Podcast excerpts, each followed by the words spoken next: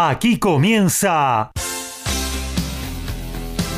Código Deportivo. Todos los deportes, todos. Pasión, info y opinión para compartir con vos. El mejor equipo y la conducción de Gabriel Giachero. Ajustate el cinturón.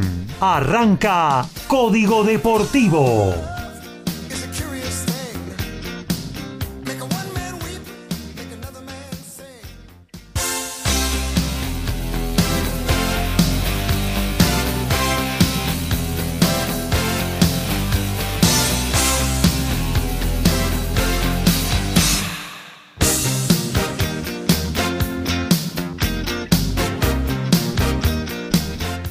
¿Qué tal? ¿Cómo les va? Muy, pero muy buenas noches. Aquí estamos arrancando una nueva edición de Código Deportivo. Este programa que iniciamos durante el 2021, luego de haber hecho el picadito durante tres años aquí en esta misma radio, en mgradio.com.ar, recorriendo todas las disciplinas deportivas y teniéndolos al tanto de lo que sucede en vivo. Hoy, por ejemplo, tenemos NBA, tenemos Liga Nacional de Básquetbol, tenemos tenis de lo que está sucediendo en vivo, también tenemos fútbol, ya terminando los últimos minutos de Vélez Banfield para ver quién se clasifica a la Sudamericana 2022, en fin, todo el abanico de posibilidades deportivas con Alfredo González y al rugby, con Lautaro Miranda y el tenis, con Daniel Medina con el básquetbol y el automovilismo, Ricardo Baiza con todo lo que tiene que ver con el boxeo y aquí, a quien ya paso a saludar con toda la pasión de los argentinos, con la número 5, con el fútbol, Horacio Bocchio, ¿cómo anda? Buenas noches. Hola, muy buenas noches Gabriel, compañeros, audiencia. Y sí, efectivamente, eh, ya estamos en 43 del segundo tiempo en el Estadio Bicentenario de San Juan por el partido pendiente del cupo de la Copa Sudamericana 2022. Vélez Arfield está cayendo 3 a 2 ante Banfield. En la próxima entrada vamos con las formaciones y goleadores de este partido. Muy bien, seguimos con la recorrida. Alfredo González, el dueño del rugby desde Ciudadela, desde su casa, como el resto de los columnistas, eh, haciendo y sumándose a esta nueva edición de Código Deportivo. ¿Cómo andás, Alfredo? Buenas noches. Buenas noches, eh, muchachos, audiencia, acá disfrutando y dándome cuenta que ya pasó el 25% del año. Qué bárbaro, ¿eh? ¿Cómo, pasa, ¿Cómo pasa la vida? Yo creo que después de, después de un determinado momento pasa más rápido, no sé, los días se acortan. Sí, pues sabe que sí, ¿no? Parece que los años son de 120 días. Bueno, los jaguares, eh, me imagino que será un poco jaguares 15, mejor dicho, es el tema del rugby y algunas otras cositas tenés para compartir con nosotros también.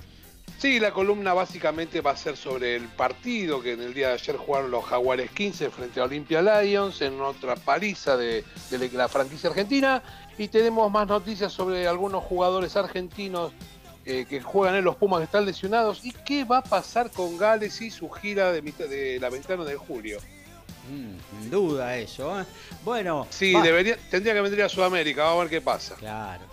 Eh, Lautaro Miranda es el dueño de la pelotita amarilla en Código Deportivo. Ya lo saludamos. Lauti, ¿cómo andás? Buenas noches. Buenas noches, compañeros, a todos los oyentes también. Eh, bueno, tenemos actividad de Miami, tenemos actividad de Miami en vivo, porque tenemos cuarto de final, en este caso del cuadro femenino, está jugando Bianca Andrescu. Eh, para quienes no, no la tengan mucho, es una jugadora de 20 años, que tuvo una excelsa temporada 2019 ganando Indian Wells, ganando también el WTA Premier Mandatory de Toronto, ella es canadiense, y luego ganó el US Open superando a Serena Williams en la final. En el Master Torneo de Maestras, eh, las finales de la WTA, sufrió una lesión de rodilla que la apartó de las canchas todo el 2020.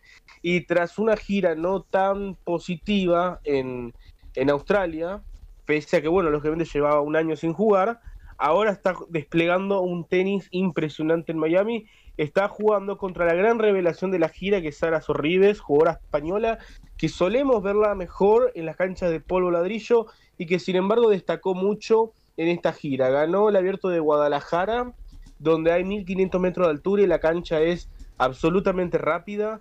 Hizo semifinales en Monterrey, donde hay 500 metros de altura. Y ahora está jugando en Miami, eh, donde se juega a nivel del mar.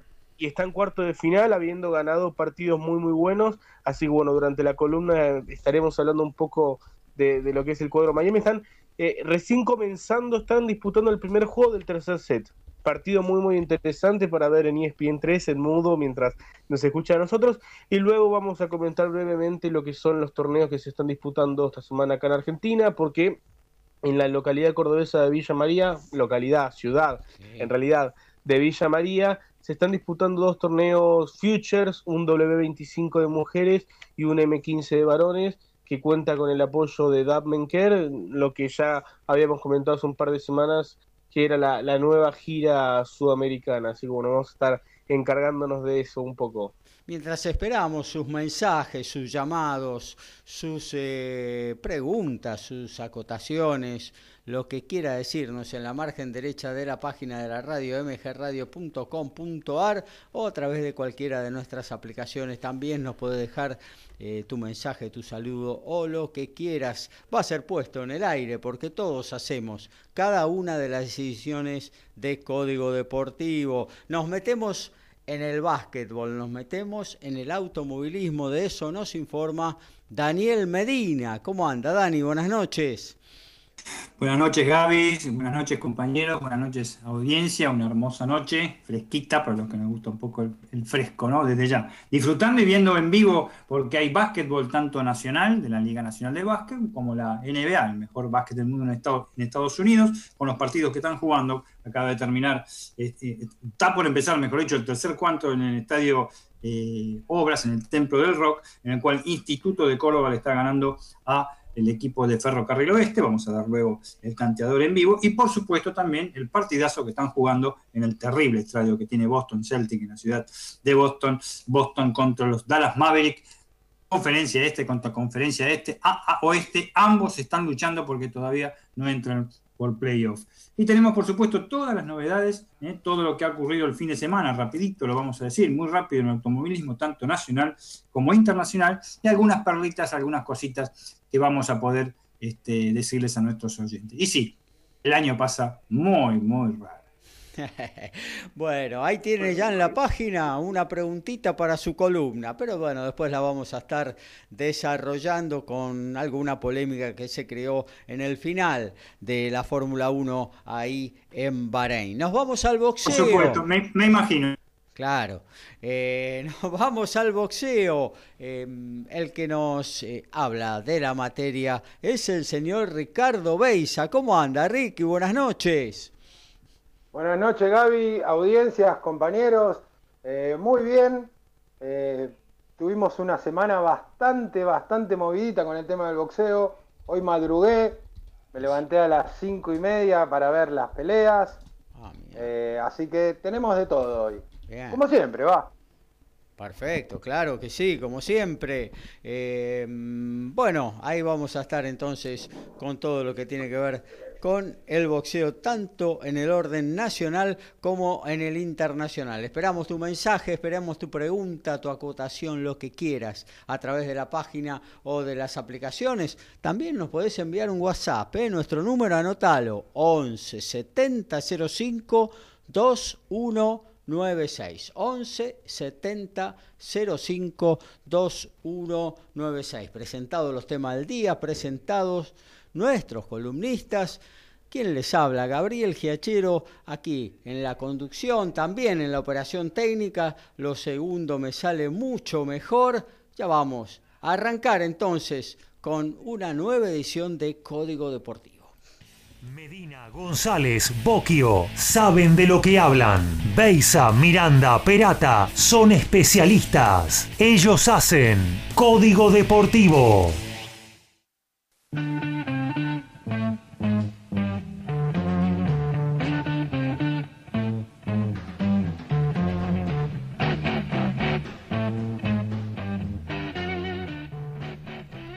Y nos vamos a meter con la pelota número 5. Vamos a hablar de la pasión de los argentinos, del fútbol. Hay final en San Juan, en ese hermoso estadio del Bicentenario, allá en la capital cuyana.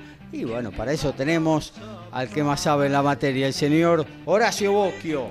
Y finalmente Banfield se clasificó a la Copa Sudamericana 2022, le ganó 3 a 2 a Vélez Arfiel. Eh, este partido es como para desmentir que el tiempo pasa rápido, ya que era eh, perteneciente al torneo de 2020, con dos goles de Luciano Pons y uno de Alejandro Cabrera, le ganó 3-2 a Vélez Arfiel. Para Vélez habían marcado Lucas Hanson y Lucas Orellano los tantos del equipo de Mauricio Pellegrino. Tenemos que recordar también que eh, según el reglamento, en su artículo 26 establece que si el ganador de hoy logra la clasificación a la Libertadores 2022 y el perdedor no logra de ninguno de esos dos torneos internacionales por tabla anual poder participar, se podrá eh, adjudicar la clasificación a la Sudamericana del año próximo. Así que Banfield le puede llegar a ceder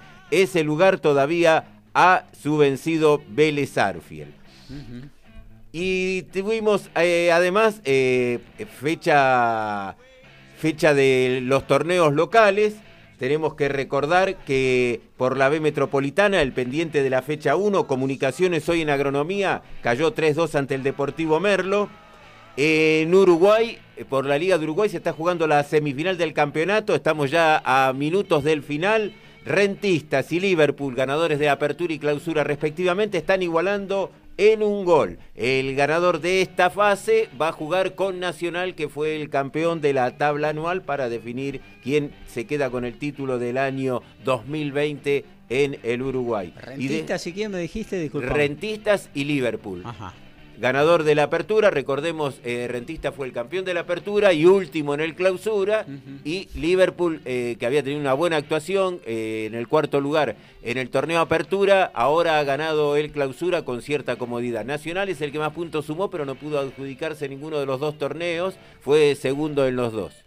Y después, bueno, cuando tengamos un poquito de tiempo, vamos con la lista de lo que es la Copa UEFA que hoy, hubo una sorpresa, ¿eh? La Copa UEFA. Sí, sí. Que eh. bueno, vamos a estar hablando de, de quién fue quien dio ese verdadero campanazo, ¿no? Dígalo, dígalo. Sí, la República de Macedonia del Norte, que le ganó 2 a 1 a Alemania. Eh, la República Macedonia del Norte es eh, cuando se desintegró lo que era la Yugoslavia.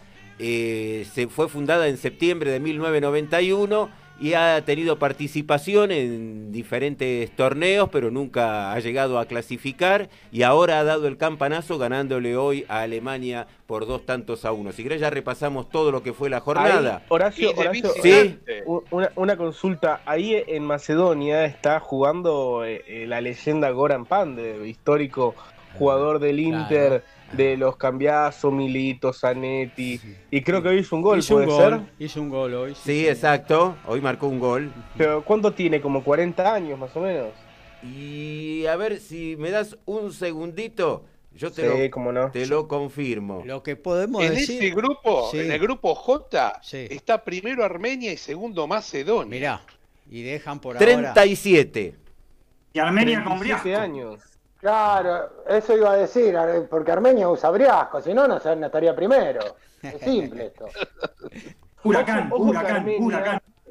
Ojo que Armenia no, está con Mijitarian, que es bueno el mejor jugador de la historia de ese país. Este, no, no sé cuál es la razón por la cual no estuvo jugando, pero no, eh, no, no estuvo con el equipo y bueno, ganaron tres partidos. El técnico de Armenia se, se integre. Sí. No, preguntaba, ¿el técnico de Armenia es Noray Nakis? No, nada que ver, no, no. Acá. No, Karadagian. El presidente de Armenia es Noray. claro, el presidente. Bueno, más allá de las bromas, Macedonia hoy acaba de batir un récord, no solo por darle este tremendo batacazo, desde el año 2001 que Alemania no perdía un partido en eliminatorias para el Mundial y para Copas Europeas. ¿eh? Así que, y creo que llevaba algo así como un invicto de 18 o 35 partidos, no lo recuerdo, ya, ya, ya lo vamos a estar averiguando. Pero bueno, Alemania obviamente uno de los más poderosos, quizás el más poderoso hoy en día seleccionado del mundo, eh, bueno, cae frente a esta Cenicienta Hoy, si se terminaran, falta mucho para las eliminatorias, pero hoy, si se terminaran, bueno, Armenia clasificaría directo, Macedonia un repechaje y Alemania quedaría fuera. ¿eh? y en la próxima fecha está jugando Armenia con Macedonia. Y el técnico, el técnico de Armenia es Joaquín de Jesús Caparros Camino. Español, señor. Claro. Bueno, eh, ¿y qué? Impresionante, eh, este, la, crónica que salió con Macedonia, este, hasta tiene jugadores, Armenia tiene jugadores de Huracán, no lo puedo creer. bueno, ¿y podés completar con algún resultado más, eh, Horacio? ¿Los tenés ahí a mano? Sí, como no. Bueno, Armenia le ganó 3 a 2 a Rumania, Grecia igualó 1 a 1 con Georgia, España le ganó 3 a 1 a Kosovo, Lituania perdió como local 2 a 0 ante Italia. En cero igualaron Irlanda del Norte y Bulgaria. Bosnia perdió 1 a 0 ante Francia. Empataron en 1 Ucrania con Kazajistán. Austria como local cayó 4 a 0 ante Dinamarca. Moldavia perdió 4 a 1 ante Israel. Escocia le ganó 4 a 0, a 0 a Isla Feroe. Andorra perdió 4 a 1 ante Hungría. Inglaterra 2 a 1 a Polonia. San Marino perdió como local 2 eh, a 0 ante Albania, el partido que estuvo viendo todo el, equipo de Código Deportivo. Eh, como dijimos, Alemania perdió 2 a 1 ante Macedonia y Liechtenstein cayó 4 a 1 ante Islandia. Muy bien, hasta aquí la columna de fútbol a cargo de Horacio Bocchio en esta nueva edición de Código Deportivo. A todo ritmo, info y opinión. Código Deportivo. Código Deportivo.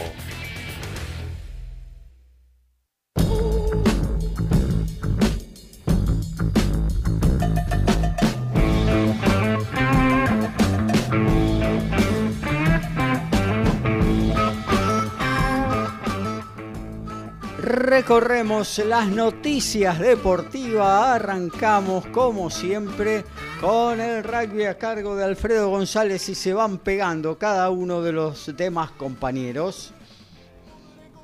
Gran triunfo de Georgia sobre Rumania por 28 a 17 en el Rugby European Championship y se adjudicó el Seis Naciones B. Los lelos llevan 19 partidos invictos en el torneo. En algún momento le darán el ascenso al Seis Naciones y podrá jugar en lugar de Italia. Además, se acercan para jugar el Mundial como Europa 1 en el grupo de Gales, Australia y Fiji. Primeras bajas para la gira Dabmenker Legión Sudamericana, que bueno, se lanzó a organizar torneos Challenger para que sirvan de preparación a los tenistas sudamericanos de, para la fase previa de Roland Garros. Bueno, esta gira que está conformado por eh, Santa Cruz de la Sierra, Buenos Aires en el Racket Club, el Challenger de Concepción en Chile y posteriormente el Challenger de Lima, Perú, ha perdido dos torneos y son sensibles porque son los dos del medio, hablamos de Buenos Aires y de Concepción, debido a las restricciones por la pandemia que empezaron a, a hacerse en ambos países. El circuito Challenger no podrá disputarse en estas dos sedes de esta manera queda solamente, y digo solamente este, porque parece poco luego de lo que había, eh, Santa Cruz de la Sierra y el Challenger de Lima en Perú como preparación para los tenistas sudamericanos de cara a la fase previa de Roland Garros, o de lo contrario tendrán la opción de ir a jugar a Europa.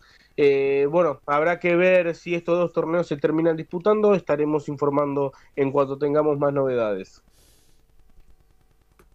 Y cambio en automovilismo, cambio reglamentario en el turismo carretera. Esto es en relación a la velocidad de la largada para todas las categorías de la, de la ACTC. Según la Comisión Automovilística Fiscalizadora de la ACTC, la largada en movimiento deberá ser entre 80 y 90 kilómetros por hora de velocidad máxima, sin tolerancia, como era hasta el domingo pasado, superado los 2 kilómetros, o sea, hasta los 92 kilómetros. Esto abarca Turismo Carretera, TC Pista, TC Pickup, TC Mouras y TC Pista Mouras. Box. Por el título, por el título pesado intercontinental de la AMB, el argentino Víctor Emilio Ramírez enfrentará al invicto ruso Arslan Taliyev eh, este jueves en la ciudad rusa de Krasnodar, eh, aproximadamente 16 horas de Argentina. ¿Viene por tele eso? No, Gaby. No. Esto es esto es solamente por internet se va a poder ver. Bueno, bueno, pero bueno, de alguna manera se, se puede localizar, digamos. Sí, una página, hay una página rusa que la verdad que no la tengo, la estuve buscando y no la pude encontrar, pero sé que es una página rusa la que lo va a transmitir. Y en básquetbol debemos informar una cosa muy curiosa y vamos a informar otra perlita luego, pero la, principal, ayer el plantel del puntero de la conferencia oeste, los Utah Jazz, donde conferencia donde está también los Denver Nuggets de Campaso, debían viajar para su vuelo a Memphis a jugar. Hoy lo van a hacer en realidad a las 23 horas contra los Memphis Grizzlies, pero un vuelo de pájaros en el aeropuerto de Salt Lake City hizo que su avión, el que iba en un Boeing 737, tuviera que hacer un aterrizaje de emergencia y retrasarse nueve horas para hacer. Llegaron, mejor no digo cómo llegaron. ¿eh? Horacio. Sí, vamos a la palabra de Javier eh, Sanguinetti, el técnico de Banfield. A ver, justo a ver. Ay, terminó, justo, justo. bueno. Ahí estaba. Entonces, qué lástima que no pudimos engancharlo a Javier Sanguinetti. Banfield se acaba de clasificar tras su victoria 3 a 2 sobre Vélez para la Sudamericana del 2022. Y recordar que el autor de dos de estos tres goles, Luciano Pons, eh, marcó tantos en distintos equipos en todas las categorías. Todas las categorías. Porque jugó en Argentino de Rosario, en Primera D, en la C jugó en San Miguel, en la B Metropolitana en Atlanta, en el Nacional B en Flandria y en Primera División jugando para San Martín de Tucumán y ahora Banfield. Claro, tal cual. Y bueno, en Banfield tenía el arco cerrado y ahora se le abrió de golpe. Sí, Ahora vamos a la palabra de Juliano Galopo. A ver. Nosotros que somos chicos salidos de la institución y, bueno, muy contento por eso. Para vos es especial, para Sanguinetti lo es porque estás hace más de 20 años, pero para vos que te criaste también en el club, ¿es especial esta clasificación? Sí, sí, como te dije, somos la mayoría de chicos del club que compartimos los mismos objetivos en la pensión, tanto tiempo y bueno, que podamos compartir esto es, lo, máximo, así que, disfrutarlo ahora y bueno, y seguir que tenemos un partido importante contra estudiantes el lunes que, también hay que sumar ahí. Con este presente que tenés, ¿te ves jugando el año que viene Copa Sudamericana o ya no vas a estar en Banfield? No lo sé, no lo sé, yo estoy muy contento acá en el club, tengo la intención de de poder lograr algo con esta institución que, me dio la posibilidad de, ser jugador profesional y, bueno, después lo que, lo que venga se, verá. Por ahora estoy muy contento acá en el club. Gracias, Julián. Gracias a ustedes. Nos vemos. Ahí estaba entonces la palabra de Juliano Galopo, gracias eh, Horacio. Eh, bueno, nos metemos en lo que tiene que ver con el automovilismo, le damos la palabra a Dani Medina. Te digo, hay un oyente, a ver quién era, eh, Jonathan de Palermo. Pregunta así directo, es sin anestesia. ¿Le chorearon el triunfo a Verstappen en Bahrein? Buen programa nos dice. Eh, y bueno, esto tiene que ver con el sobrepaso que el holandés hizo sobre Hamilton en las últimas vueltas, que lo obligaron a devolverle el puesto al inglés, ¿no? Y prácticamente la victoria. Bueno, eh, para, eh, ¿cómo era el nombre del, oyente? Jonathan, ¿Me permitís un segundito que hay otra palabra ahí eh, en el aire? Sí, vamos con Alejandro Cabrera, el autor del gol del triunfo. Porque ahora sos titular, bueno, se fue el Corcho, vos sos el reemplazante justamente del Corcho Rodríguez y lo estás haciendo en gran manera. La verdad que me siento bien, me siento bien, me siento con confianza, mis compañeros me, dan la confianza, el cuerpo técnico también, así que bueno, eh, la verdad que, es lindo sentirse así, sentirse, sentirse importante también. Así que bueno, esto es así, hay que seguir laburando, hay que seguir, hay que seguir mejorando porque, porque esto sigue, pero bueno, eh, hoy hay que, hay que disfrutar porque no todos los días se consigue algo así. Para llegar a este presente, lo repasamos durante la transmisión, pasaste por un montón de lugares, Liga Cordobesa, el Federal A, el Federal B, la B Nacional. Eh, me imagino que se te deben pasar muchas cosas en un momento así. Sí, sí, sí, por ahí jugué casi todo, casi todo, no, toda la categoría del fútbol argentino, así que bueno, eh, como te dije recién, trato de, disfrutar el momento, pero no quedarme en eso. Saber que, esto sigue, que siempre se, se puede mejorar, siempre, siempre, se puede seguir aprendiendo y bueno, eh, trato de, hacer eso, de no quedarme, de, ir por más, pero bueno, obviamente disfrutando, disfrutando este presente. Gracias, Colo. Déjame dedicarle este triunfo a, a, mi familia. Bueno, hasta ahí la palabra del que le dio el triunfo de cabeza a Banfield para la Liga Sudamericana. Bueno, con la disculpa del caso, lo volvemos a contactar a Dani Medina que, bueno, le va a contestar a Jonathan de Palermo. Sí, por supuesto. Para Jonathan, antes de decir qué distintas hubieran sido las cosas para estudiantes de Río Cuarto si Cabrera se mantenía en la institución del imperio. Pero bueno, eh, lo llora todo acuerdo, todo, todo el imperio, el Río Cuarto. Vamos a la contestación de Jonathan, lo que nos atañe del automovilismo, por supuesto. Eh, mira, Jonathan, este, yo vi, toda la carrera, realmente, eh, si bien ganó nuevamente Lewis Hamilton, y por ahí se puede decir más de lo mismo, no fue más de lo mismo esta carrera, y para, pero para referirnos específicamente, y luego nos referimos también muy brevemente a la Fórmula 1, hoy, no hay tanto tiempo, eh, mm, Verstappen lo pasa por afuera, eh, lo pasa en una curva en la que hubo mucha polémica durante toda la carrera, había, hubo sanciones eh, en la clasificación por salirse de los pianitos en, esa curva, y en la carrera hubo apercibimientos y podía haber sanciones. Ya se le había avisado a todos los equipos desde ya. Eh, Hamilton siguió su línea y, por afuera lo quiso superar Verstappen y salió con las cuatro ruedas afuera. Eh, por eso, ya desde el box lo advierte, la comisión fiscalizadora eh, de la FIA, lo advierte al box y le dicen que inmediatamente le devuelva la posición. Hubo, Dani, hubo argumentaciones de parte de Christian Horner, de Red Bull, acerca de que, como decías vos, muchos pilotos usaron durante la carrera eh, ese sector de la pista para circular, incluso los Mercedes, ¿no? Y que con eso se ganaba un montón de tiempo. Eso por un lado. Y por otro, el propio piloto Verstappen dice, bueno, eh, me hubieran avisado eh, que, que, yo continuaba en la punta y por ahí esos cinco segundos que me iban a dar seguramente de, de recargo, yo lo recuperaba en la pista porque me sentía con confianza y con coche suficiente para, para poder eh, alargar la ventaja sobre Lewis Hamilton, ¿no? Así que bueno, son temas también a contemplar en este caso. No, desde ya, pero vos fijate que hay una triple ambigüedad, una doble ambigüedad. Primero la pregunta de, Jonathan es absolutamente válida y yo creo que han parado en el reglamento y lo que la FIA determinó, o mejor dicho, los comisarios deportivos, eh, está bien lo que dijeron, claro. indujeron a que devuelva la posición, ¿eh? previo avisarle al equipo. Segundo, lo de Horner, bueno, protestalo antes, decilo antes, ¿eh? esto me parece a cosas que pasan acá en el fútbol argentino, le das un micrófono a todos los jugadores o a todos los periodistas y opinan todos distintos. Y con respecto a lo que dice Verstappen, la iba a ser más, más grave. Lo mínimo le iban a dar 10 segundos, no 5 segundos. ¿eh?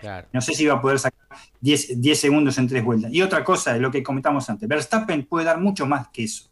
En su momento, estos 21 años, este pilotazo, quizás el mejor que tiene la Fórmula 1 luego de Lewis Hamilton, luego de Lewis Hamilton, para mí, este, en cuanto a ambición y a manejo, él podría haber esperado una vuelta más y podría haber pasado. Si bien había tráfico, había tráfico en ese momento que lo, que lo, que lo obstaculizó y esos 16 segundos que le llevaba Hamilton los bajó totalmente. Podía haber esperado una vuelta más, quizás dos, porque quedaban casi cinco vueltas y lo podría haber intentado. A partir de ahí, con la, devolución de, gentilezas en cuanto que le da la posición de vuelta, no tuvo tiempo en un circuito muy difícil de pasar como es Bahrein. Muy difícil de pasar como es Bahrein. Así que, a mi modo de ver, a mi modo de ver, la, este, eh, eh, la decisión, el, apercibimiento que le dio la FIA para, no sancionarlo fue correcto. Y obviamente eh, el otro, la otra ambigüedad es que eh, el equipo no le avisó a Verstappen. Más sí, pasalo y después, este, fíjate, sacalo la cantidad de segundos que pueda. Ahí puede que tenga razón Verstappen, pero los, corredores siempre protestan. Y ahora, eh, y ahora vamos a hablar un poquito de eso también con respecto a la Fórmula. Sabes que este, esta semana, a raíz de, los 40 años de aquel famoso cartel Jones oh. Reutemann, oh. bueno, también se empezaron eh, a salir a la palestra un montón de cosas, ¿no? Que obviamente durante eh, aquel ejercicio de la Fórmula 1 todos se callaron, obviamente. Y Reutemann también dijo algo similar a lo que dijo Al eh, Verstappen, ¿no? Recordemos para la gente, ¿no? Que no, no es especialista en automovilismo, que en aquella época no existía la intercomunicación con el box a través de la radio. No, para nada. Todo, se, todo se manejaba con carteles. Y eh, el Ole lo que dice es... Y lo primero que hicieron era mostrarme el cartel de Jones Reutemann. ¿Por qué eh, no me dejaron eh, no me avisaron antes y yo me sentía con, un coche que había preparado especialmente para la lluvia, que podía sacar más de los 7 segundos, podía llegar a los 7 segundos de ventaja y no tener que ceder el triunfo. Eso también fue lo que aludió Reutemann, algo similar a lo que en este caso Verstappen eh, dice con respecto a, haber dejado pasar a, a Luis Hamilton, ¿no? No, desde ya. El tema que en aquella época, el tema de los 1-2 en los equipos, en la época de la década del 80, década del 70, década del 80, los 1-2 de los equipos estaban establecidos. Sí.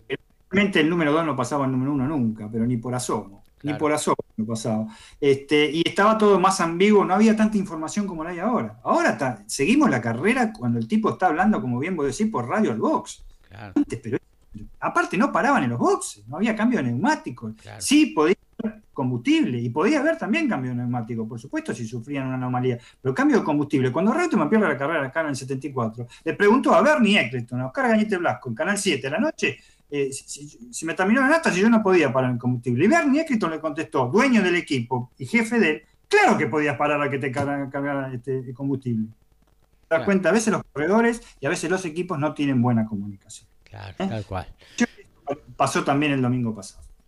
este, eh, para hacerla rapidita entonces, la Fórmula 1, gran triunfo de Lewis Hamilton. Y acá viene lo que les digo de los, los corredores. Lewis Hamilton tiene estrategias por radio, siempre dice que está perdiendo, que se está deshidratando, que le duele una pierna, que le pica este, la pera. Eh, que los neumáticos, larga y los neumáticos están hechos pelota, ¿eh? para que lo escuchen todo y después una, salsa impresionante porque aparte es medio este, fabulero, ¿no? Porque sabe que escuchan. Pero tiene otra cosa que hay que destacar y creo que vos, Gaby, lo sabrás comprender y los, los oyentes también, es que muchas veces el box le dice, este Peter Donington, su ingeniero, le dice, mirá, eh, Louis, pará dentro de una vuelta que te vamos a reventar porque vas a reventar los neumáticos. No, yo me quedo ocho vueltas más y, este, y saco la diferencia para luego paro y después gano. Y, general, y el 99,99% le sale bien. Es una bestia el tipo como cuando empieza el tiempo. En este caso le hizo totalmente caso, perdón por la redundancia, al box. Le hizo al equipo Mercedes para sentar vuelta, para sentar vuelta y después no, no, eh, no paras más, pero nos haces caso a nosotros. Y así ganó la carrera. Y así la ganó. Si él no hubiera hecho la parada antes, antes de, eh, que hiciera el tercer stick eh, el amigo Verstappen, si él hubiera querido sacar más ventaja, no lo hubiera logrado y hubiera perdido la carrera. Esa es una, una, diferencia en lo que ocurrió, que se la bancó bastante bien y el equipo esta vez funcionó para él y él lo aceptó. Él no lo pasó para arriba y es fundamental en un equipo de primera línea como este, Mercedes. Es en San Nicolás, tuvimos, un, ya sabe todo el mundo, por redes sociales, por televisión, por todos lados, un fin de semana que no fue como la segunda fecha en Buenos, fue en Buenos Aires.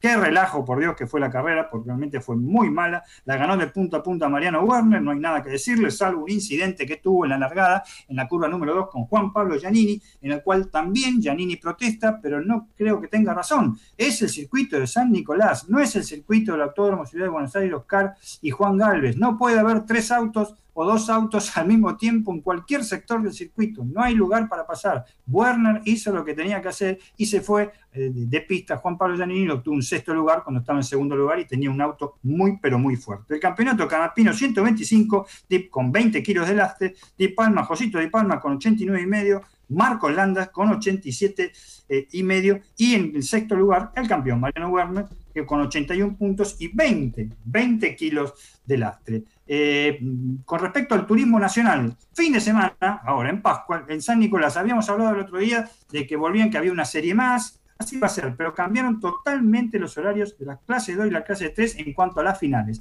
Serán el domingo a las 11 y cuarto para la clase 2 y para la clase 3 a las 12 y 25 horas. Lo, anunció la Asociación de Pilotos de, de Automóviles de Turismo, la PAT, ¿eh? y las variaciones en el cronograma se deben exclusivamente a cuestiones televisivas de la TV pública por las transmisiones de fútbol que hace.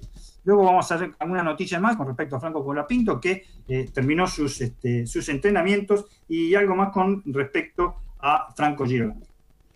Muy bien, vamos a actualizar lo que tenemos en vivo. Pasamos primero por Miami con la rama femenina y luego también creo que Dani tiene ahí un par, un par de partidos de básquetbol, no sé si ya han comenzado, a los cuales eh, vamos a estar poniéndole en superficie el resultado actual. Arrancamos con Lautaro entonces.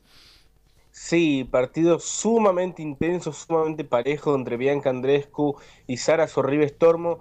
Gana Andrescu, la canadiense, 4 a 2 en el tercero, pero la verdad está tremendamente igualado, muy luchado. Eh, cada juego es una verdadera batalla, así que no me animaría a decir que esta ventaja de un quiebre es decisiva aún.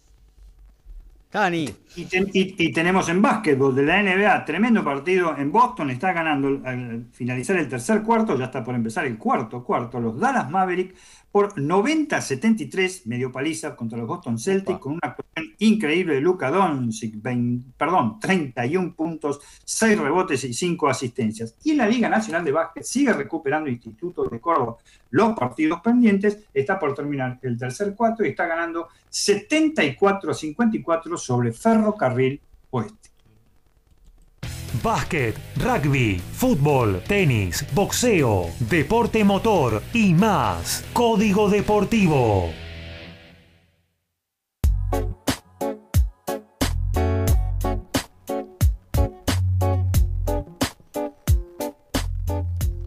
Arrancamos a todo ritmo con un Noti Deportes antes de meternos específicamente con el tenis.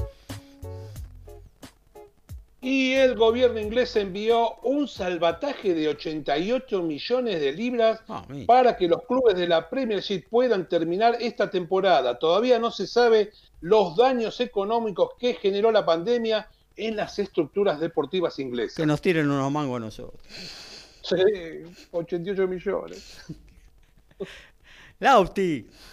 Sí, ya empezaron a conocerse algunas de las bajas que tendrá el Master 1000 de Monte Carlo.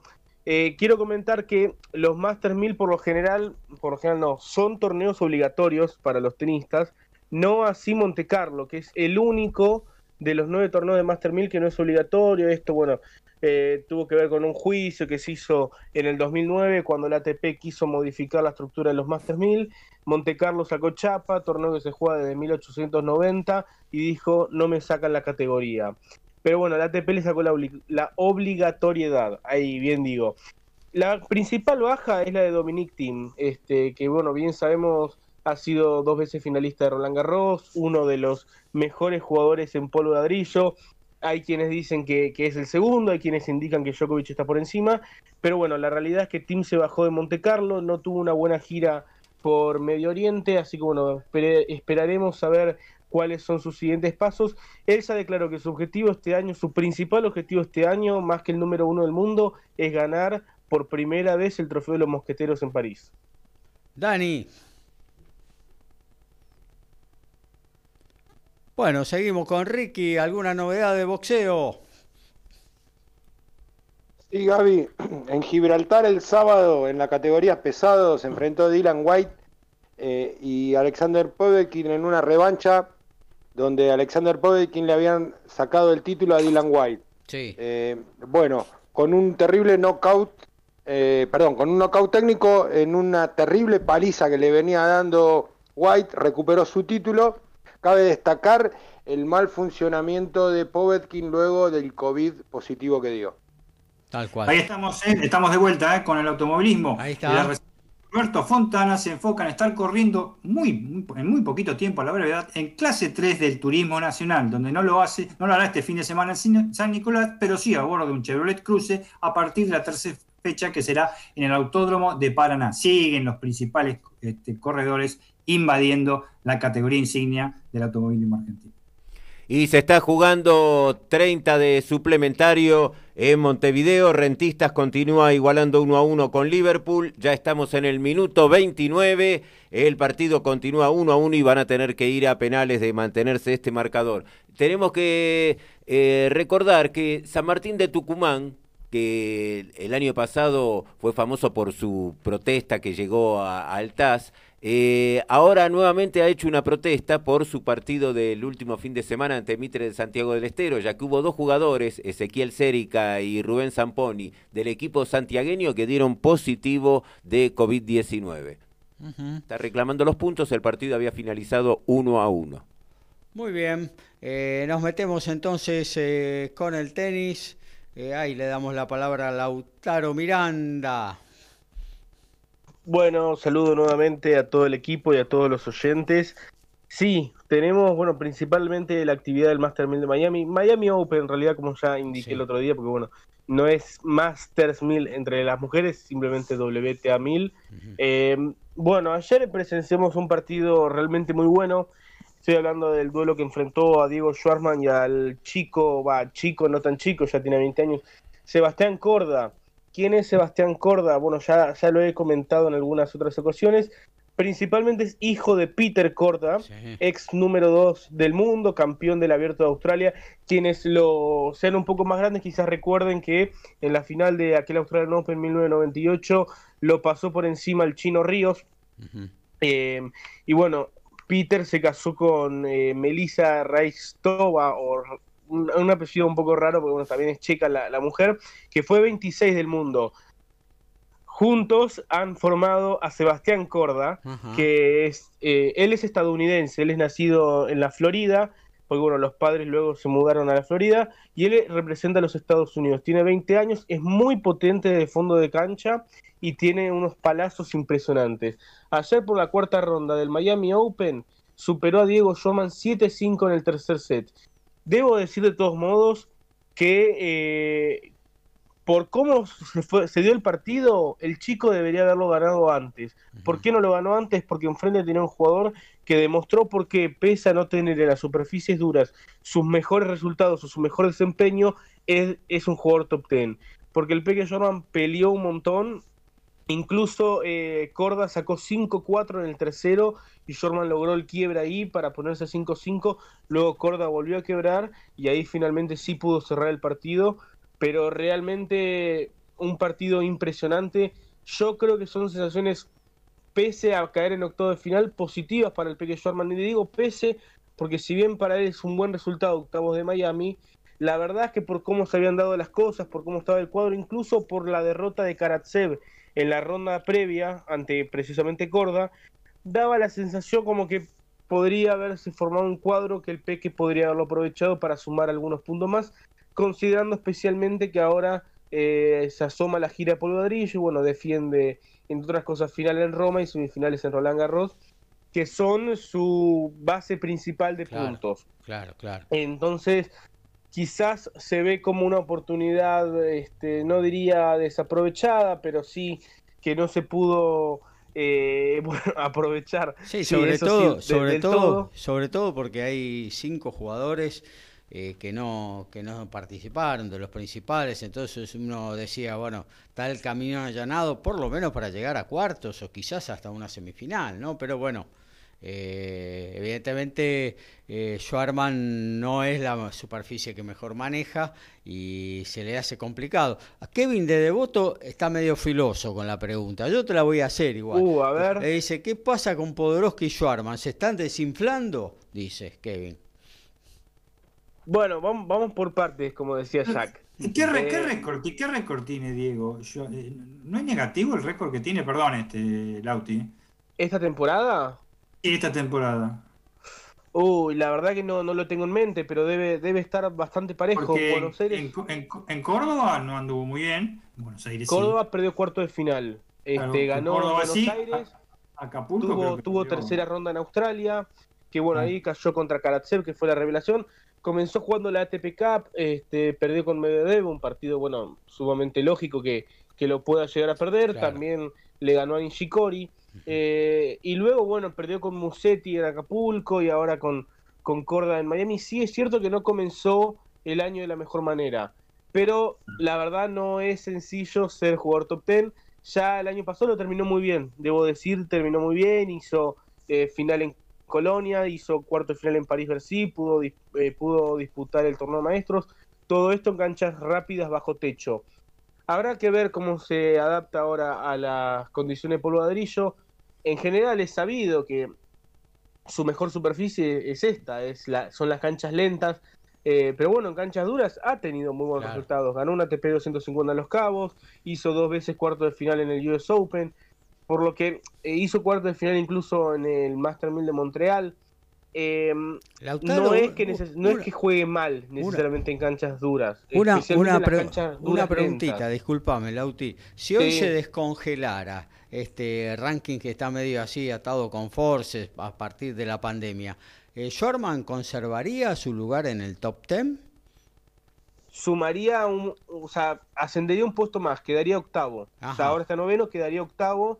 Eh, pero bueno, ahí ocupa el lugar Federer, que bueno, se armó toda una polémica ya lo tiró Esberev, pero bueno, también tiene que ver con una cuestión política, es decir, la empresa de Federer era la que le manejaba la, o sea, la que era agente de Esberev, por cuestiones personales la dejaron, entonces Esberev tiró en conferencia de prensa en Acapulco que no le correspondía que Federer este, estuviera por encima de él en el ranking.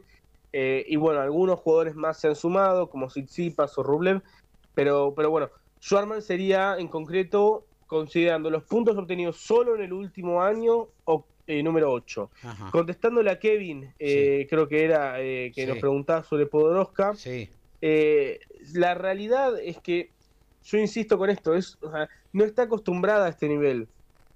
Roland Garros fue realmente su, su, primer torneo a primer nivel. Antes de ese torneo era 130 del mundo. Por ende, por un torneo le hizo un ranking de top 50 pero que todavía, es decir, se tiene que mantener en resultados ese ranking de, top 50. Hizo cuarto de final en Linz, hizo cuarto de final en un torneo en Melbourne previo al Abierto de Australia. Pero bueno, es todo adaptación. No perdió contra una jugadora cualquiera, perdió contra Katerina Alexandrova, que, que bueno, es la mejor rusa del ranking, es número 30. Es decir, entra dentro de los pronósticos que pueda perder contra esta jugadora. No es una, una sorpresa absoluta. Pero bueno, eh, va a tener que adaptarse. Ahora uno intuye que con la gira de polvo ladrillo va, a tener más posibilidades para jugar y desplegar su mejor tenis. Y mientras comento todo esto, triple match point tiene Bianca Andrescu contra Sara Sorribes eh, en el Master 1000 de Miami. Bueno, ahí que la pelota quedó en la red, pero ahora sigue teniendo doble match point. La verdad es que el, cuadro femenino está muy interesante, debo decir. Andrescu está retomando buenas sensaciones, incluso Ashley Barty que fue muy criticada porque, bueno, es la número uno, se apegó a esta regla del ranking por la cual las jugadoras no podían perder puntos hasta este momento. Y casi sin jugar, en un año habrá jugado tres torneos en un año calendario, eh, no mantuvo su primera posición en el ranking, lo cual generó y despertó muchas, muchas críticas en la comunidad del tenis, pero bueno, abierto a Australia, cuarto de final, ganando a muy buenas jugadoras, ahora en Miami están semifinales, es decir, demuestra que la inactividad no le pesa. y mientras comento esto, Bianca Andrescu cerró su, su paso a las semifinales de Miami, enfrentará a María Zachary. Interesantes semifinales del cuadro femenino, ya que las otras, la otra semifinales, Barty contra Linas Vitolina, número uno y número 5 del cuadro respectivamente. Y esa es eh, la actividad acá en Miami. En el cuadro masculino tenemos la actividad un poco más abierta. Eh, tenemos, bueno, en cuarto de final, eh, hoy Yannick Sinner superó a Alexander Bublik y ahora en un rato estará comenzando Daniel Medvedev contra Roberto Bautista Gut. Del otro lado tendremos a Andrés Rublev y Sebastián Corda y a Huber Hurkacz contra Stefano Tsitsipas. La revolución de los jóvenes, podríamos decir, porque salvo Bautista Gut, todos los cuartos finalistas son menores de 25 años en parte el recambio, en parte también que eh, los principales jugadores del mundo no están allí presentes, pero bueno, vivimos recambio. Eh, y eso es todo por hoy. Dejamos con más tiempo eh, un, comentario sobre los torneos que se están disputando en el país. Lo haremos el sábado, ya con el torneo de Villa María bien, bien este, desarrollado para poder hacer un balance un poco más general de la situación. Muy bien, con la victoria de Andrescu confirmada, vamos a actualizar lo que pasa en el básquetbol Liga Nacional y NBA en la voz de Daniel Medina. Por supuesto, acaba de finalizar en el Templo del Rock. Instituto sigue recuperando, venció 81 a 60 Ferrocarril Oeste con una gran actuación de Ignacio Alesio, su pivot, 17 puntos, 3 rebotes, 5 asistencias, hace su 36 partido, les restan dos partidos que serán el sábado y el domingo para ver si puede llegar al sexto puesto para los playoffs en la Liga Nacional de Básquet. Mientras tanto, en la ciudad de Boston, eh, ahora se acercó Boston, 104-98 está ganando el equipo de Dallas Maverick, apenas por 6 puntos, restan 2 minutos 31 segundos en un final bastante infartante. ¿Qué indumentaria está usando Boston, Dani? Verde y blanca. Está usando, está usando la negra, pero no alcanzo a ver el verde. Ah, no, y bueno. Ahí está. En fin, cuando van a la pintura, la pintura está pintada de verde y la, camiseta es negra, entonces ya sabes. Bien la mano.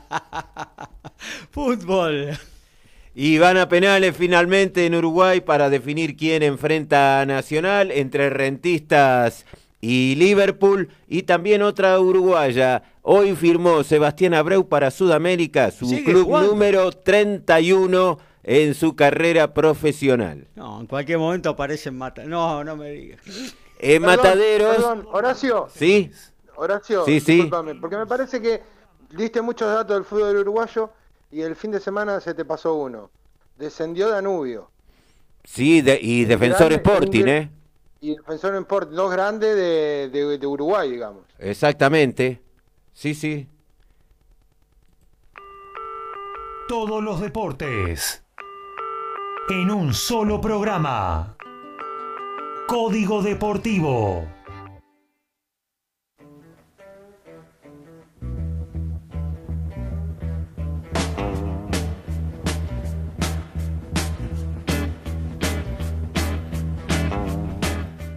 Nos metemos directamente en lo que tiene que ver con la pelota ovalada. Vamos a hablar de Jaguares 15.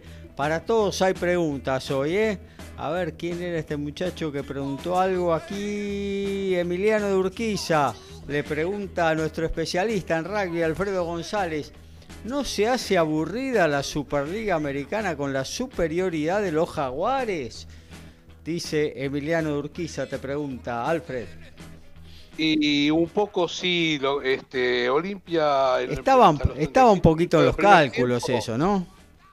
Sí, hasta los 35, hasta los 35 minutos del primer tiempo este, estuvo bien, eh, defendió, este, fue certero al momento, pero después este, la verdad que mucha diferencia, le metió 11 tries en todo el partido, mucha diferencia a favor de Jaguares 15, tanto en calidad como en, de, jugadores como en, también en, equipo. Claro.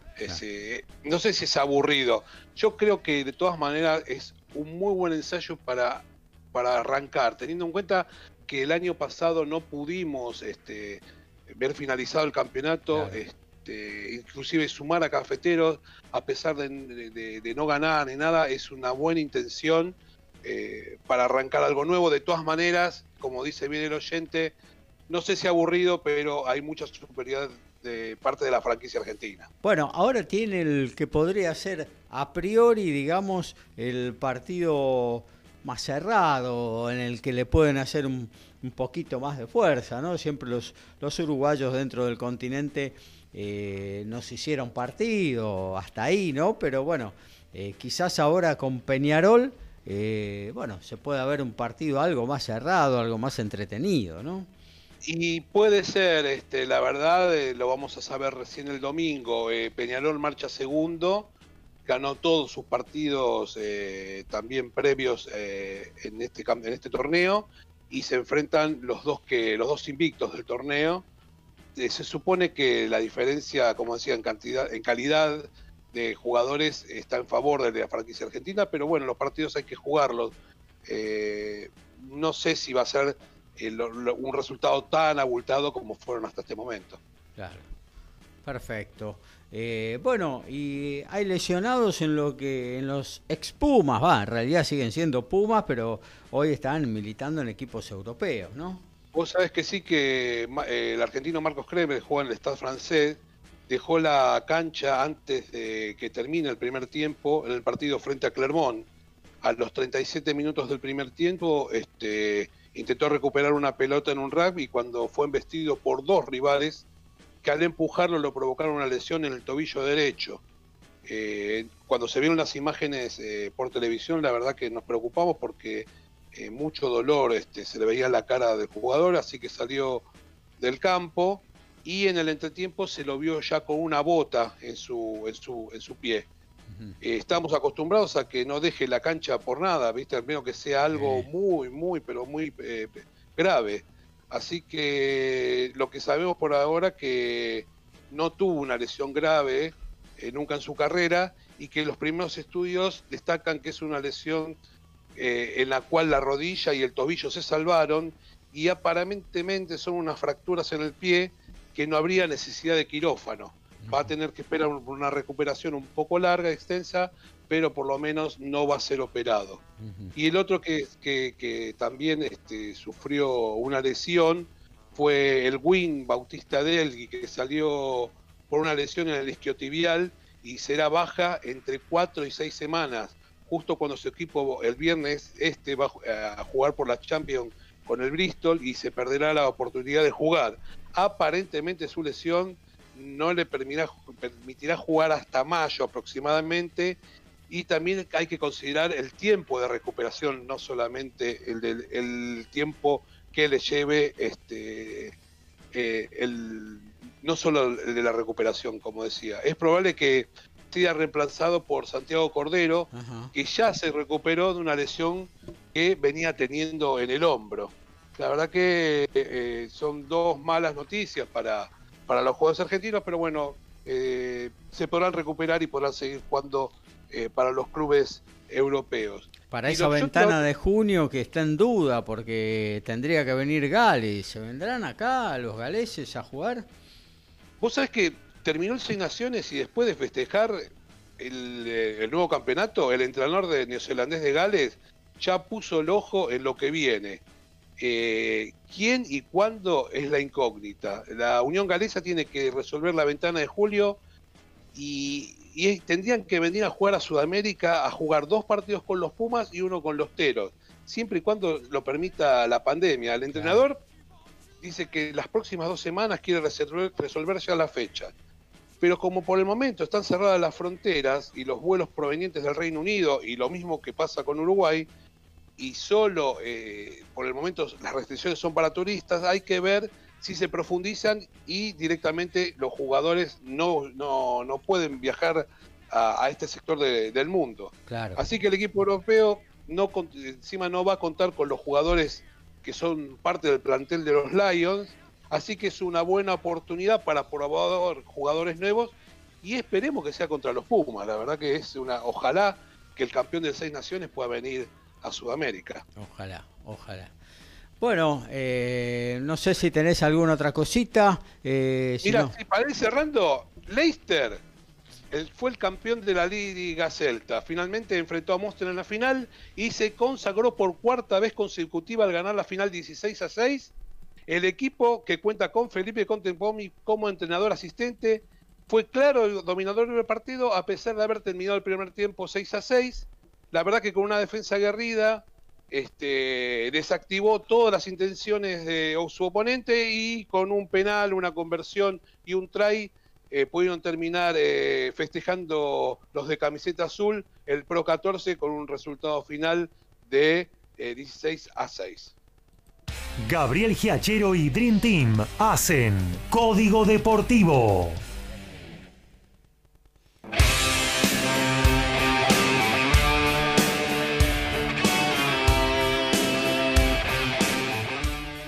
Y así con esta cortina bien pesada nos vamos al noble deporte de los puños, al encuentro de Ricardo Beis, ahí en Villarrafo.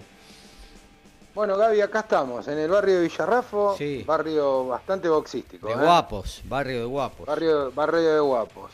Eh, bueno, en el Polideportivo de Lanús el sábado tuvimos una velada hermosa. Muy linda, eh, muy linda, muy bien organizada, la verdad que de primer nivel, eh, bien de eso ah. vamos a hablar el sábado de organizaciones porque con todo esto del COVID se viene una fecha con TNT Maidana donde ya mañana se empiezan a vender boletos. Después vamos a hablar del tema. Bueno. Eh, bueno. Eh, bueno, el, Beto Paleta en la pelea estelar eh, noqueó terrible. La verdad que no fue oponente el mexicano José Herrera. Eh, yo creo que, Palmeta merece tener algún, alguna motivación enfrente, ¿no? creo que lo, está despachando muy rápido a todos sus rivales, pero bueno, esto le abre una puerta para ir a una posible eliminatoria por el título mundial welter de, la MB. Ajá. Así que bastante bien por, por Beto, que, la viene remando, entrenando allá en Estados Unidos. la verdad que está en un nivel altísimo el Beto Palmeta, eh, pero a mí me gustaría eh, si fuera posible antes de la eliminatoria, hacer una pelea eh, realmente importante, una pelea en la que se pruebe, en la que sepa eh, perfectamente dónde está parado, qué es lo que tiene, qué es lo que le falta. Me parece que hasta ahora lo fueron llevando con buenos rivales.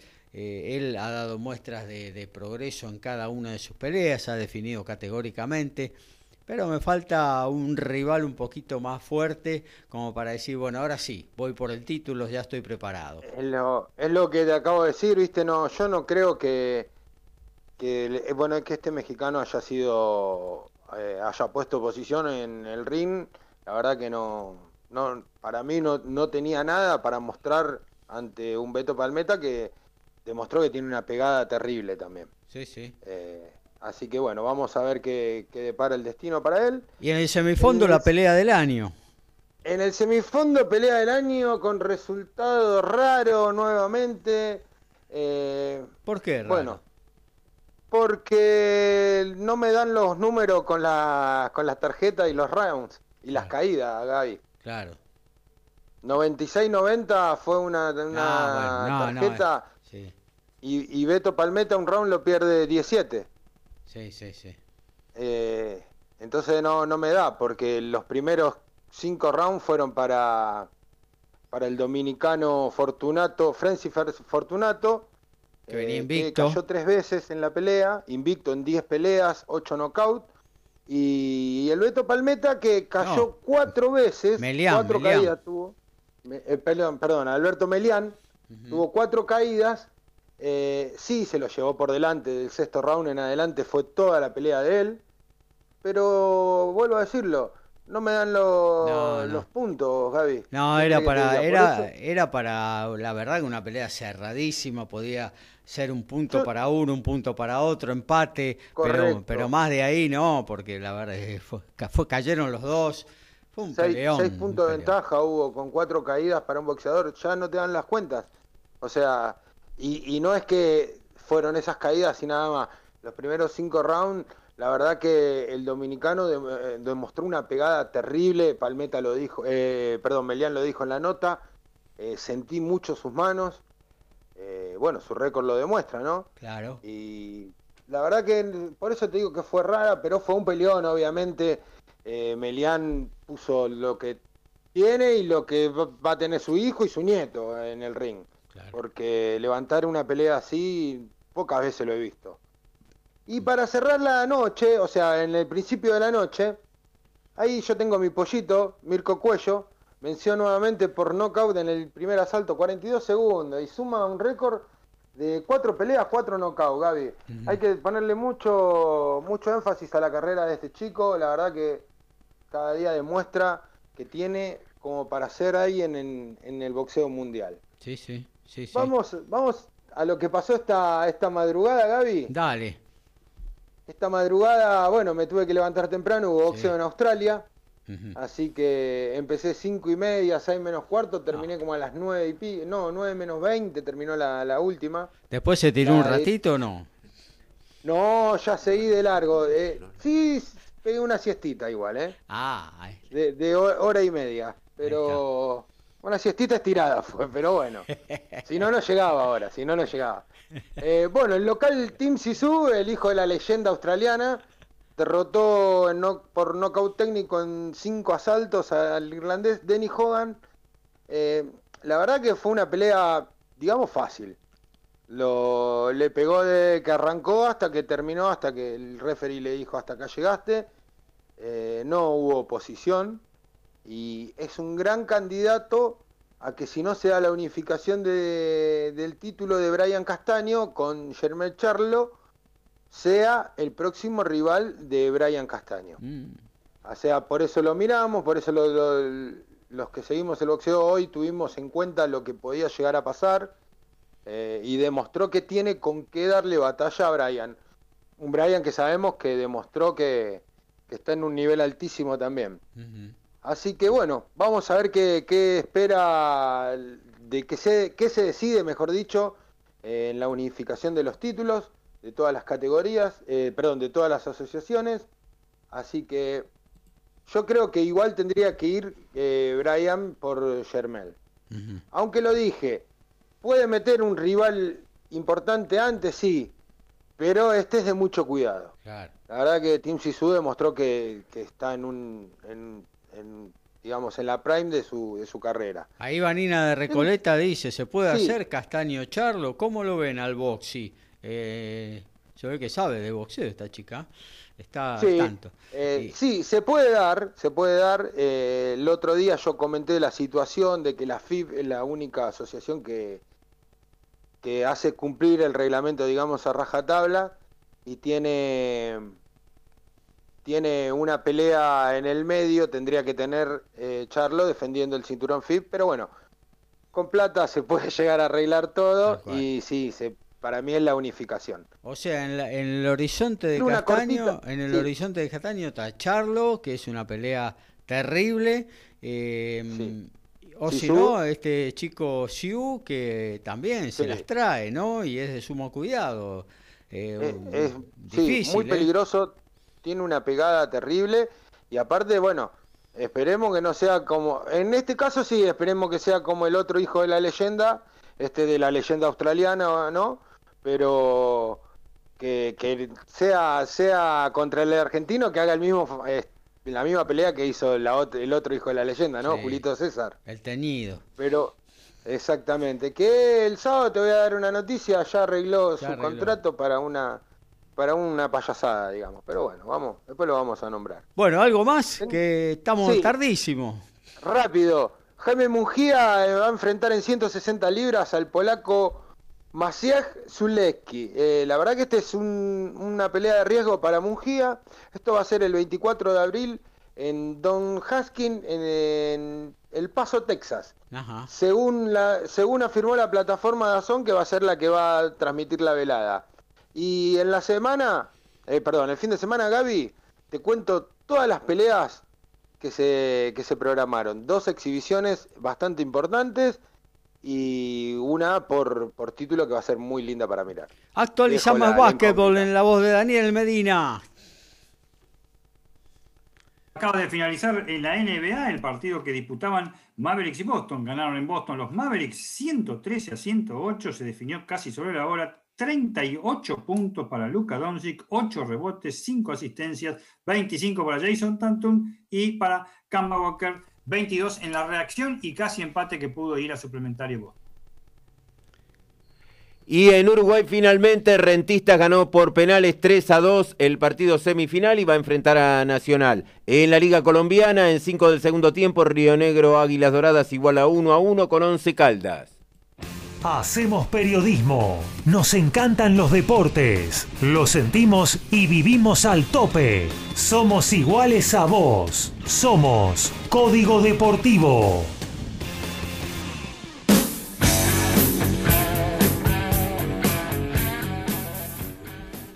Bueno, nos vamos a la pelota naranja con Daniel Medina desde los polvorines. Y vamos con la pelota naranja, rápido, como se juega el básquet, ¿eh? Un segundo puede significar mucho, ¿eh? Mucho, mucho, mucho. Por la Liga Nacional de Básquet, bueno, ya este, dijimos que ha finalizado el partido que Instituto de Córdoba superó 81 a 60 Ferrocarril Oeste mm. y se mano en las posiciones, siguen en el octavo lugar, no ha progresado absolutamente nada, pero le restan dos partidos con la posibilidad de poder llegar sexto y mejorar para jugar los playoffs. Los próximos partidos son mañana nada más y nada menos que contra Kimsa. ¿eh?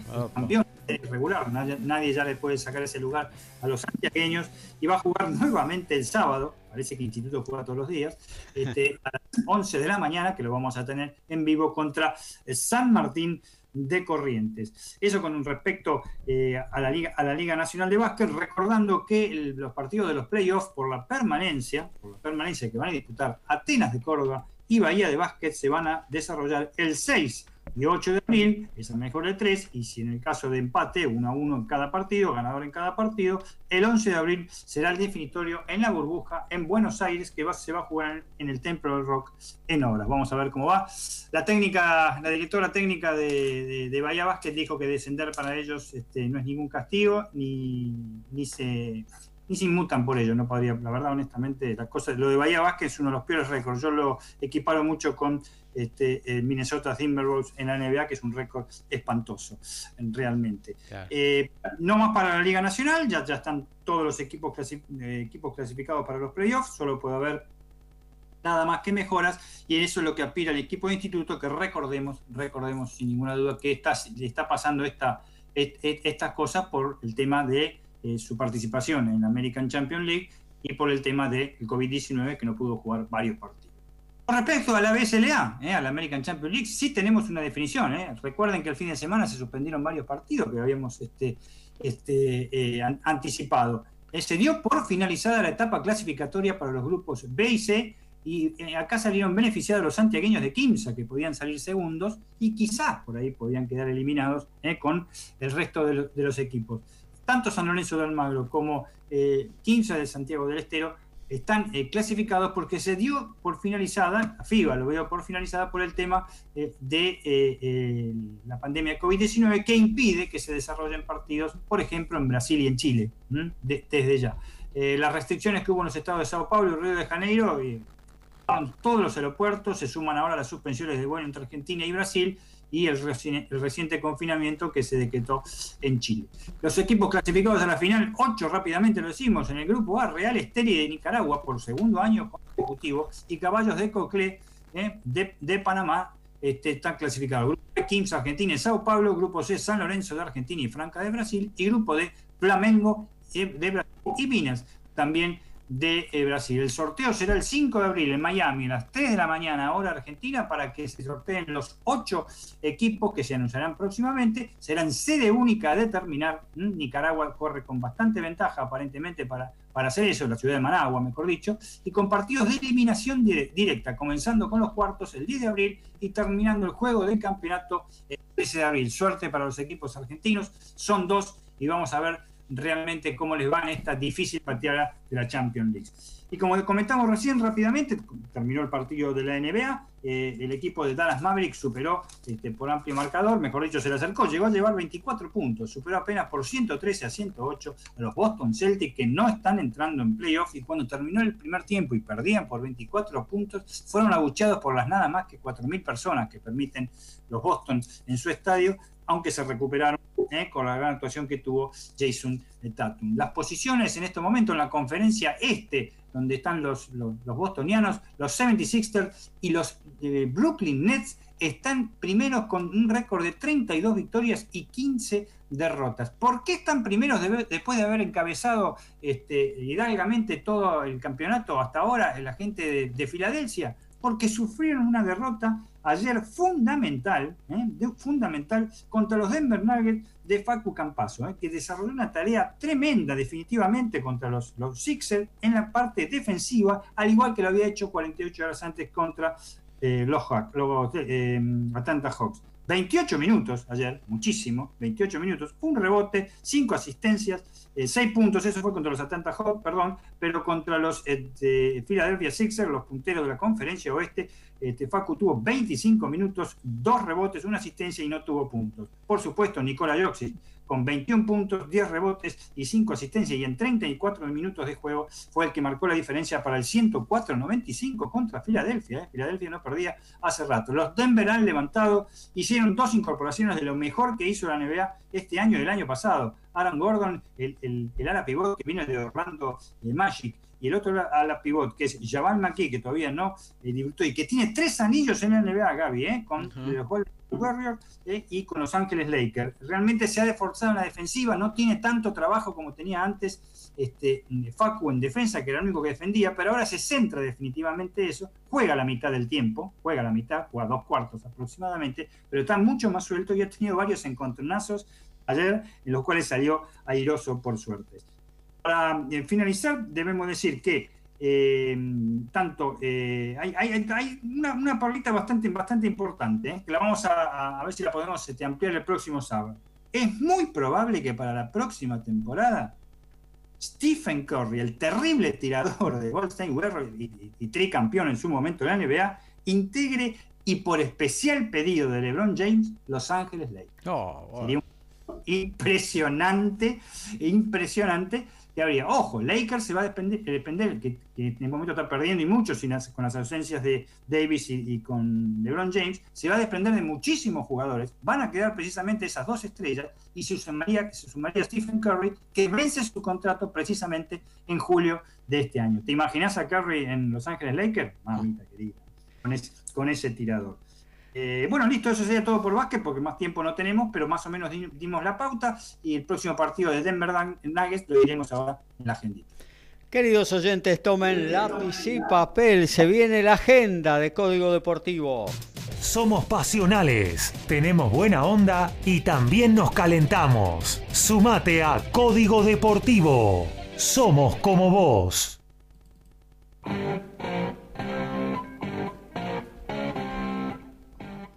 Arrancamos desde el rugby con Alfredo González. El viernes 2 de abril por la Europea Rugby Champions, 13.30, los dirigidos por Contempom y Leinster enfrentan al Toulon de Isa y Moyano por ESPN 3. El mismo día, pero a las 16 horas, el Gloucester de Alemano, Carreras hizo sino que renovó por un año más enfrenta a La Rochelle de Facundo Bosch y Ramiro Herrera, también por ESPN 3.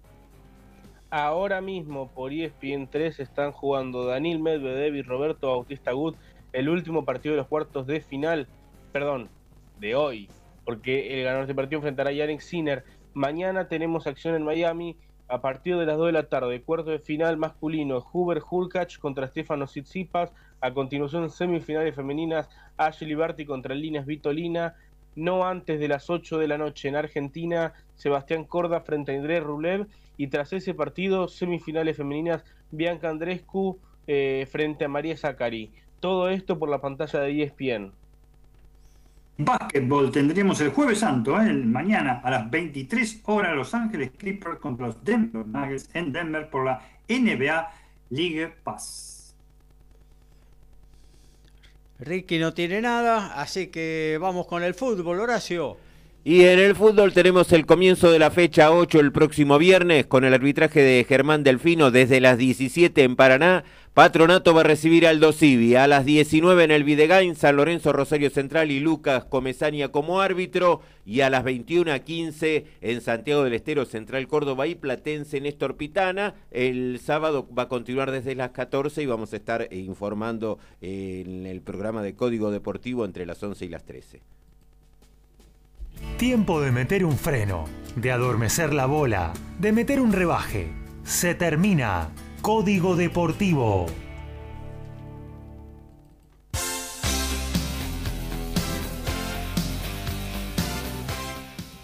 Llegó el momento de la despedida. Alfredo González, gracias por estar, como siempre. Abrazo grande. Gracias a la audiencia, a ustedes muchachos. Saludo a la distancia y nos veremos pronto. Gracias a Mabel Rodríguez por estar prendida a cada edición de Código Deportivo. Y seguimos los saludos, Lauti, hasta el sábado, si Dios quiere. Hasta el sábado, compañeros. Este, gracias a toda la audiencia por su compañía en esta ya este, horita y veinte de programa. Que sigan disfrutando el Miami Open y bueno, nos reencontramos el sábado. Felices Pascua para todos. Igualmente, Dani Medina, abrazo y gracias. Abrazo para todos, para vos y para todos los integrantes, para los oyentes. Confío desde ya en Comesaña para el viernes con San Lorenzo y por supuesto estoy muy triste por Neuer y por Thomas Müller porque perdió Alemania. Ricky, un abrazo grande y gracias. No, Gaby, un abrazo a vos, un saludo a todos y bueno, eh, nos estaremos escuchando el sábado. Sacamos un puntazo ayer. ah, mira querida.